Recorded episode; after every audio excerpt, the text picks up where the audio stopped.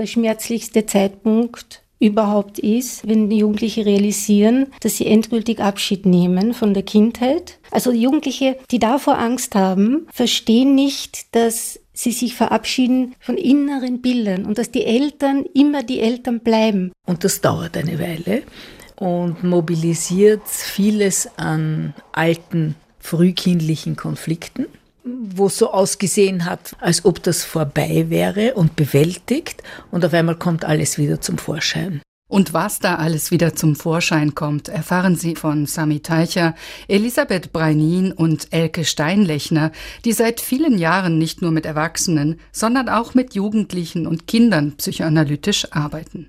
Konzepte von Sigmund und Anna Freud, die in der Theoriebildung zur Triebtheorie gezählt werden, sind die Basis ihres Denkens. Ein psychoanalytischer Blick, der den Körper, das Körper-Ich, wie Sigmund Freud es formulierte, und die unbewussten Konflikte beleuchtet. Wir sind in der Praxis von Sammy Teicher und Elisabeth Breinin. Die beiden sprechen über ein typisch pubertäres Verhalten als eine Art Rückfall in die frühe Kinderzeit. Gerade weil der Körper, der sich neu formt, wölbt, behaart oder anders riecht, befremdlich sein kann. Ein Jugendlicher, der eigentlich bis dahin ein ganz normales sozusagen Schulkind war, alles brav gemacht hat, sich die Zähne geputzt hat und sich gewaschen hat, auf einmal fängt er an zu verweigern, sich zu waschen, kommt verschmuddelt und pflegt sich nicht, hat keine Lust, sich die Zähne zu putzen, vergisst am Klo zum Beispiel runterzulassen, ist auf einmal wie ein Ferkel, wie nie vorher. Also man wundert sich nur und denkt sich, komisch, der hat das alles schon können und auf einmal kommt das wieder. Und es ist Ausdruck aber von einem Konflikt, zwischen einer progressiven Bewegung, also einer Vorwärtsentwicklung und einer regressiven. Einer Entwicklung, die sozusagen in die andere Richtung geht. Und wo dieses Regressive, dieses Kindliche, man eigentlich empfinden kann als Abwehrbewegung. Und was da zur Abwehr führt, ist dieses absolut Neue, das ja auch psychisch verdaut werden muss. Die Burschen erleben einen ersten Samenerguss, die Mädchen ihre erste Menstruation, und nun kommt die sexuelle Lust plötzlich mit einer Konsequenz daher, der Zeugungsfähigkeit. Elisabeth Breinin über die Libido der Pubertierenden, zu der übrigens nicht nur die sexuelle Libido zählt, sondern ebenso der Wisstrieb oder Formen der Sublimierung wie Musik machen, Schreiben, Sport oder auch politisches Engagement. Das alles kann gerade in der Teenagerzeit eine wichtige Rolle spielen. Allerdings nun unter neuen Vorzeichen. Die Triebansprüche steigen unglaublich. Das ganze Niveau ist gehoben das bezieht sich eigentlich auf die unterschiedlichsten Triebqualitäten. Das kann eben sein die Oralität, also dass es ums Essen geht und um die Bezwingung dann auch der oralen Bedürfnisse, was dann zum Beispiel zu einer Anorexie führen kann letzten Endes. Dieser Versuch, so eine unendliche Gier in Schach zu halten, vielleicht auch sehr infantile, babymäßige Gier. Oder es kann auch sein ein Bewegungsdrang oder so eine Lust an der Bewegung, die dann endet in irgendwelchen unglaublichen Sportaktivitäten. Ich glaube, das sind alles, wenn man so will, Abwehrmanöver für dieses das sich bezieht auf dieses gehobene Triebniveau. Und letzten Endes geht es um die Abwehr der genitalen Triebregungen. Dass es da schon längst andere Triebe gab und vor allem, dass auch Kinder, ja sogar Säuglinge sexuelle Lust empfinden, davon gehen Analytiker aus, egal welcher Schule sie angehören. Sigmund Freud nahm an, und das können aufmerksame Eltern an ihren Kindern auch selbst beobachten, dass es eine infantile Sexualität gibt.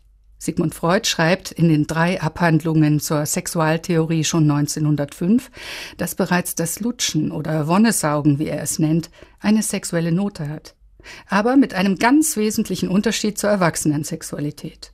Das Lutschen, die orale Befriedigung, ist autoerotisch. Und ihr Sexualziel, wie Sigmund Freud schreibt, den ich hier zitiere, steht unter der Herrschaft einer erogenen Zone, dem Mund, den Lippen oder einer Hautstelle.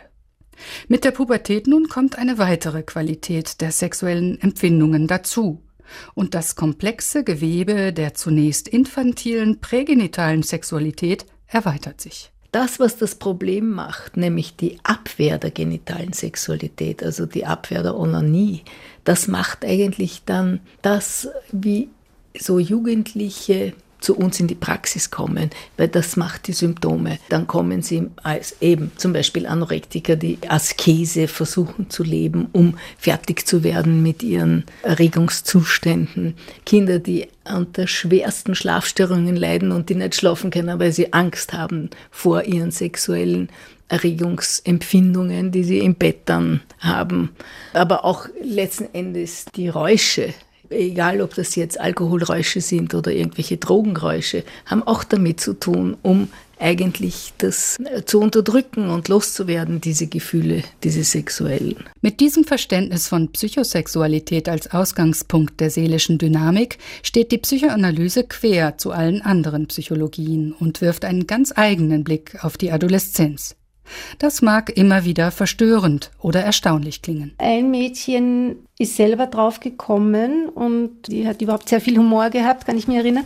Die kam eines Tages, hat so den Finger in den Mund gesteckt und hat gesagt, erinnert dich das an was?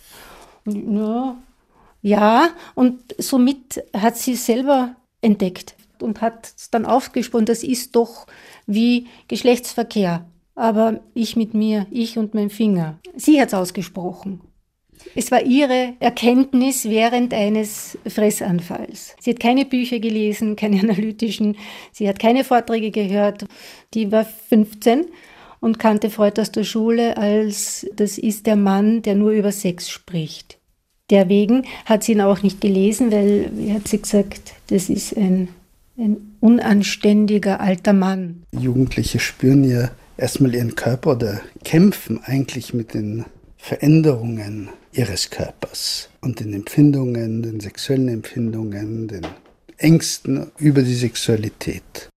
Was das Besondere ist in der Adoleszenz, ist, dass da körperliche Entwicklungen stattfinden, mit denen das Ich überhaupt erstmal zurechtkommen muss. 1936 schrieb Anna Freud über die Pubertät und die Triebangst. 20 Jahre später betonte sie, dass das, was auf den ersten Blick nach schweren psychischen Problemen aussehen kann, Essstörungen, Selbstmordfantasien, sogar vorübergehende, verrückte Zustände, die einer Psychose gleichkommen, dass diese Störungen in der Pubertät sehr speziell, nämlich typisch für diese Phase sein können und nicht unbedingt manifeste Pathologien sind. Anna Freud beschrieb nun eingehend, dass die Pubertät Fantasien an die ödipale Kindheit begleiten. Eine Zeit, in der die Eltern idealisiert, geliebt und auch erotisch begehrt wurden. Das alles kommt nun mit einem Schwung zurück. Gerade dann, wenn sich die Jugendlichen von den Eltern zu lösen beginnen und eigene Liebesobjekte suchen. Diese Konflikte und diese Zerrissenheit, schreibt sie, sind in der Pubertät aber immer auch Versuche, den verlorenen Frieden wiederherzustellen.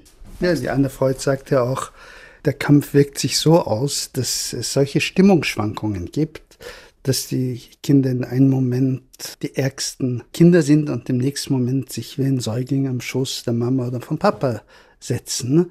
Und man hat den Eindruck, sie schwanken zwischen psychotischen Episoden und einem normalen Verhalten. Die Kinder kennen sich nicht aus. Was ist eigentlich mit ihnen los?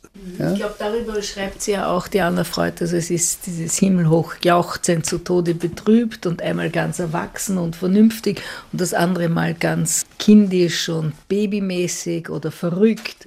Diese Extreme sind auch zwischen Pedanterie und völligem Chaos und Durcheinander und Schlamperei und besondere Sauberkeit und Zwänglichkeit. Also das sind immer solche Extreme und das charakterisiert ja auch die Adoleszenz. Bei den Buben was auch beunruhigend ist, ist doch auch allein die Tatsache, dass es eine Erektion gibt. Ja, es ist gar nicht nur die Pollution, die außer Kontrolle ist, sondern der Bub steht an der Tafel in der Schule und hat plötzlich eine Erektion.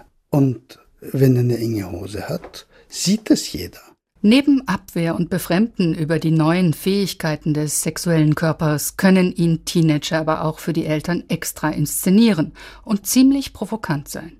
Das ist nicht einfach, wenn da aus diesen kleinen, herzigen Kindern auf einmal jugendliche Menschen werden, die sehr verführerisch sind, die sich auch in Pose stellen, die eben verführerisch sind. Jedoch spielt Erotik auch unter Familienmitgliedern eine Rolle, in der die Grenzen gewahrt bleiben. Und darüber kann man sprechen.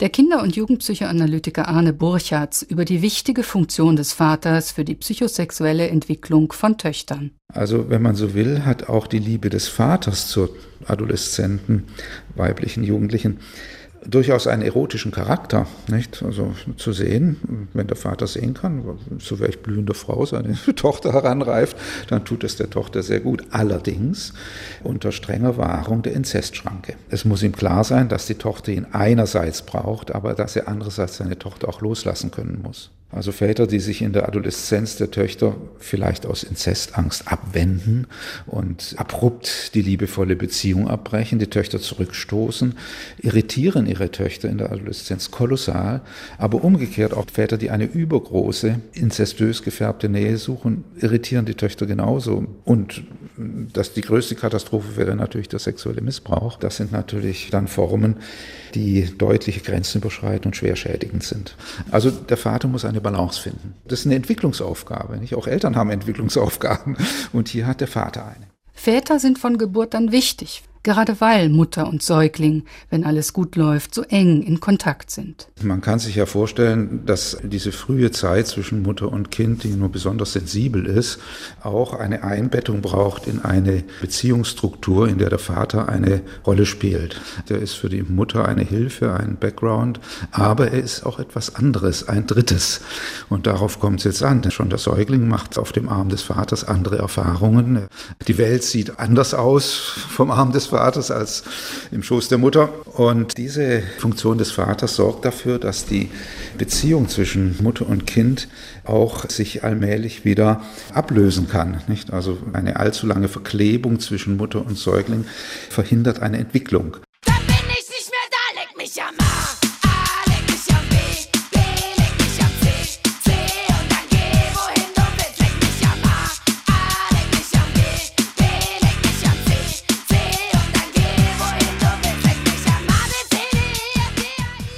Die Adoleszenz ist nicht nur eine Wiederauflage frühkindlicher Konflikte, sondern es ist etwas völlig Neues.